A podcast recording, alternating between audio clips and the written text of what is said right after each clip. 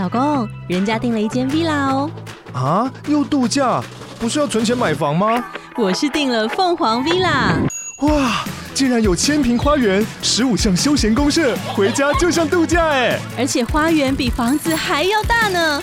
还有我最爱的游泳池，耶！龙大营建 villa 生活，十年防水保固，二至三房，零七三九八五五五五，凤凰 villa。Hello，大家好，欢迎收听周报时光机，我是主持人派翠克。哦，这礼拜的成语周报时间呢，我们不更新成语，我们来聊一个新闻事件哦。前几天的新闻大家应该都有看到吧？就是台北故宫哦，打破了三个文物，有人说总价值高达二十五亿元以上。当然，官方的说法是根本就远远低于这个价值。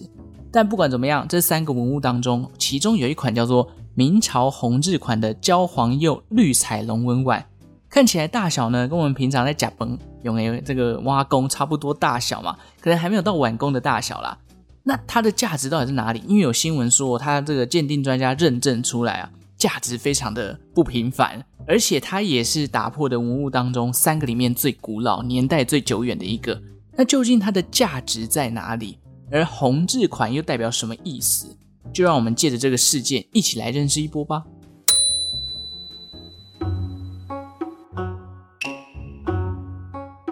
弘治款哦，这三个字其实是指明朝的弘治皇帝。弘治皇帝是明朝的第九位君主，也有人认定他是第十位啦。主要的原因就是因为之前哦，明朝有一位这个明英宗啊，他退位之后又复辟的关系，所以有一些人认定他是第九位，有些人认定他是第十位。那弘治皇帝又称为明孝宗，他的本名叫朱佑樘，在位期间十八年。他在位的这段时间啊，其实迎来了明朝非常稳定的一段岁月，后人甚至把他统治的这段期间称之为弘治中兴，来称赞他带来的太平盛世。不过，也有史学家认为，明孝宗其实没有那么的完美。毕竟他在位的后期啊，也是出现了一些负面的行为哦。这个我们等一下后面会来探讨。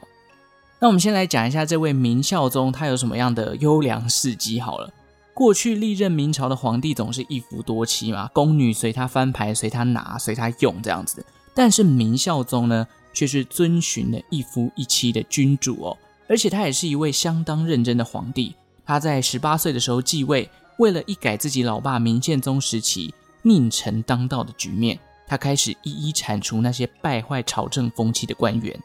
另外，明朝有很多所谓的方士哦，这些被称作方士的人哦，简单来讲，可以把他们的工作想象成江湖术士啊，就整天在那边推崇什么炼丹啊，讲求修仙，寻找长生不老之术的人。当时明孝宗他老爸明宪宗。他本身就非常相信方士所说的内容，花费了大笔的财政支出来炼丹啊、修行道法，结果搞到整个国家的财政出问题。在明孝宗上任之后，就大幅的砍掉这些预算，同时呢，也减少了税收，花钱改善农业的环境，让百姓过上更好的日子。此外，在明孝宗期间呐、当年黄河水泛滥，明孝宗也想尽各种办法来治水。最终让黄河的水患平息了数十年，在位期间，明朝的财政变好，国库也成长了。明孝宗十分节俭，然后又勤于朝政，然后又是一个专情的皇帝，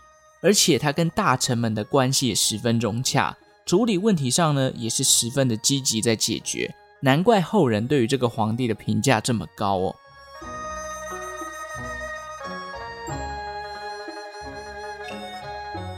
那明孝宗他的这个成长背景是怎么样的呢？明孝宗我们刚刚前面有讲，他叫朱佑樘嘛，他是明宪宗的第三个儿子，母亲叫做纪氏，本身是蛮族的女儿，是在一次明朝出征的战局之下被俘虏的。那因为纪氏啊，她本身除了长得好看之外，还有读过书，在当年哦，读书的女性其实不多，但是因为她是有一个才华存在的，因此纪氏之后呢就被送入宫中。担任朝廷图书馆的管理员，有一天啊，被明宪宗给看见了，觉得这个女生啊天资聪颖又长得很漂亮，结果呢就获得了明宪宗的宠幸，让这个纪氏生下了朱佑樘。不过当时在这个朝廷里面有一个叫做万贵妃的人物，她也是明宪宗的爱妃，但是当年呢，万贵妃自己生下了一个龙种之后，没过多久，这个小男孩哦还没长大，他就暴毙而亡。后来呢，万贵妃也都没有受孕，因此她十分害怕皇帝宠幸的宫女，她如果怀孕了，自己有一天就没有办法当上太后了嘛。也因为这样，她在宫中对待每一位有身孕的女人都非常的残暴，会逼得他们呢这个精神破坏啊，甚至叫他们去堕胎等等。那得知万贵妃的存在，也让纪氏十分害怕，毕竟她已经怀上了明宪宗的骨肉了。不过幸好纪氏呢，这个人运筹帷幄，他跟大家的关系也不错，所以在宫中哦，很多这个待人处事呢，也处理得十分圆融，使得自己培养出了好的人缘。当大家都知道这个万贵妃啊，有可能会对纪氏出手的时候，不少的宫女啊、太监啊，都主动出手来帮助纪氏。好比有一次啊，这个万贵妃啊，曾经派宫女去观察纪氏到底是不是真的怀孕，没想到宫女看到纪氏之后呢，哎，发现她是真的怀孕呢，但是这件事情不能让万贵妃知道，于是她就撒谎告诉万贵妃，呃呃，贵妃啊，她只是这个生病，结果导致肚子胀大，这才让纪氏免于一死哦。那朱佑樘出生之后呢，原本被派来暗杀幼子的太监，也偷偷的帮助了纪氏一把，他偷偷的把朱佑樘藏在民间，让他养大成人。在明宪宗的前两个儿子都夭折之后呢，太监看明宪宗啊，非常的苦恼。他觉得，哎，朕活到这把年纪了，居然连一个这个继承王位的太子都没有，这该怎么办呢？于是太监便将朱佑樘的存在告诉了明宪宗，这才得以让朱佑樘的悲惨童年在这个时候画下了句点。但是呢，哦，朱佑樘被接回宫中之后，他的母亲继氏没多久之后就暴毙了。有人说是万贵妃下的毒手，也有人说是自杀。当时回到宫中的朱佑樘哦，才六岁，年纪还小的他由其他的贵妃抚养长大，直到十八岁他才继任成为了明孝宗。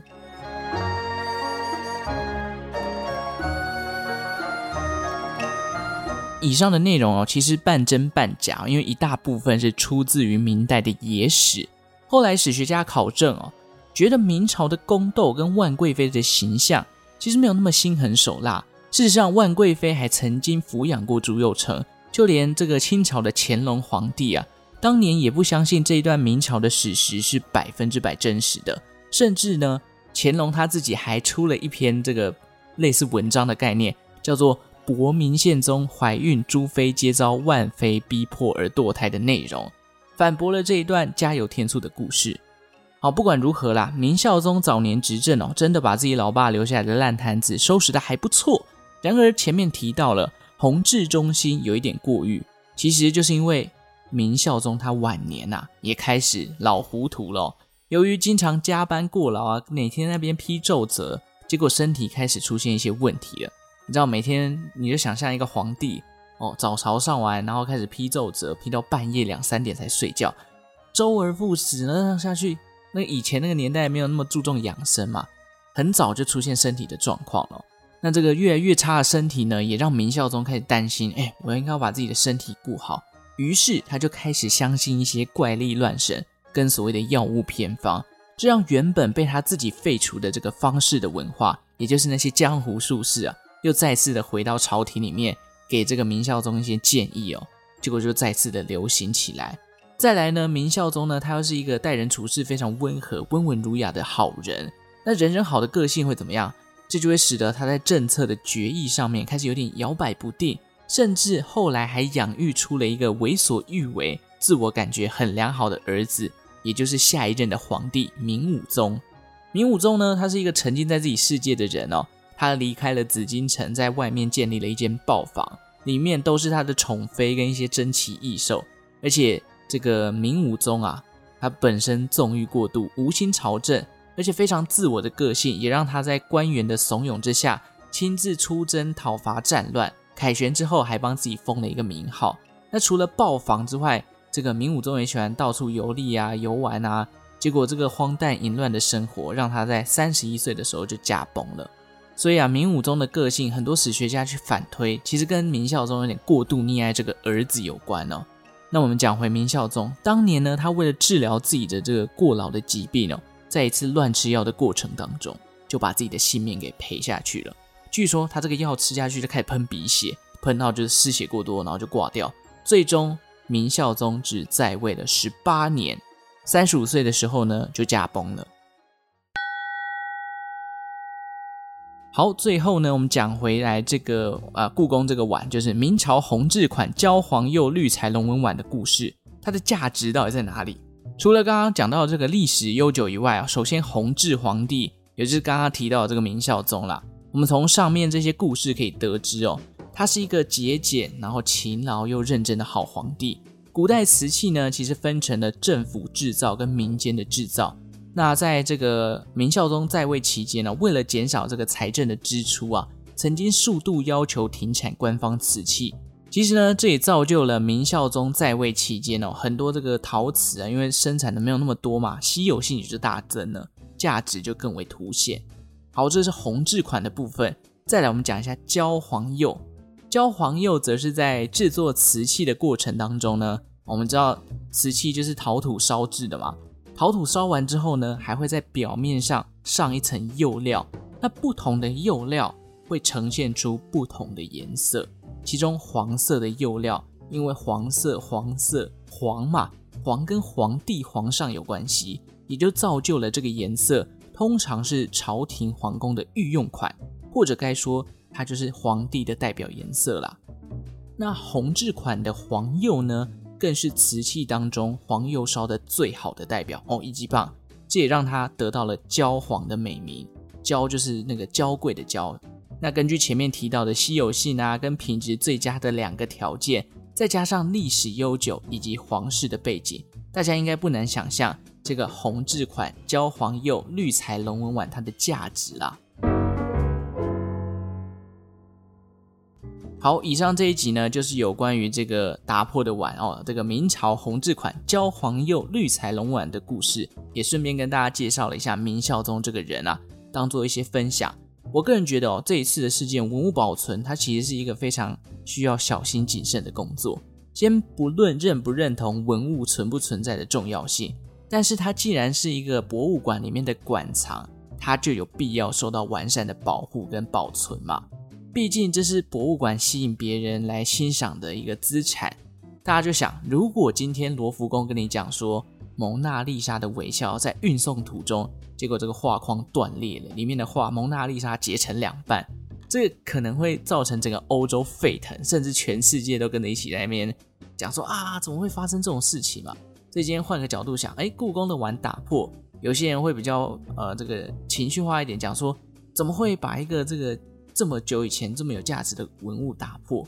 毕竟它承载了这这段过去的历史啊，跟我们在考究这些过去的文物的时候，去了解人们是怎么样在一段时间一直进步的。总之呢，希望透过这一次的事件哦，可以跟大家一起认识相关的背景。好，那这集就到这边告一个段落啦。喜欢周报时光机的内容的话呢，也记得订阅我的频道，也欢迎追踪我的 Instagram，到各大 Podcast 平台留下你的五星好评。最后，感谢正在收听的你，为我创造了一次历史的收听记录。我们就下次再见喽，拜拜。